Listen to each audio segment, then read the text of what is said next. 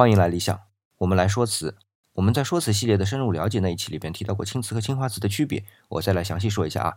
青瓷的青主要是釉色，用专业的词儿呢叫发色，这釉的发色是青色的，所以叫青瓷。今天我们看到的青瓷啊，主要是汝窑、哥窑、官窑。那么这里的汝窑是北宋烧的，官窑呢分北宋官窑和南宋官窑。我们就可以看到啊，北宋的汝窑和北宋的官窑，它的瓷胎的颜色比较浅一些，可以看到是浅黄色的。而南宋的官窑和哥窑呢，哥窑姑且认为是南宋烧的啊，它的瓷胎颜色就比较黑。哥窑除了青丝铁线之外，还有一个特点就是紫口铁足。这紫口铁足啊，就是因为瓷胎的颜色比较黑的原因。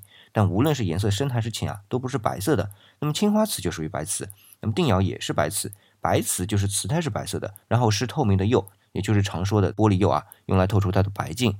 要获得白色的瓷胎很不容易的，这点以后再说。但是有了白色的瓷胎呢，就容易在上面进行描绘了，于是就有了青花瓷、斗彩、粉彩、釉里红等等。所以有好的表现。没有好的基础是不行的。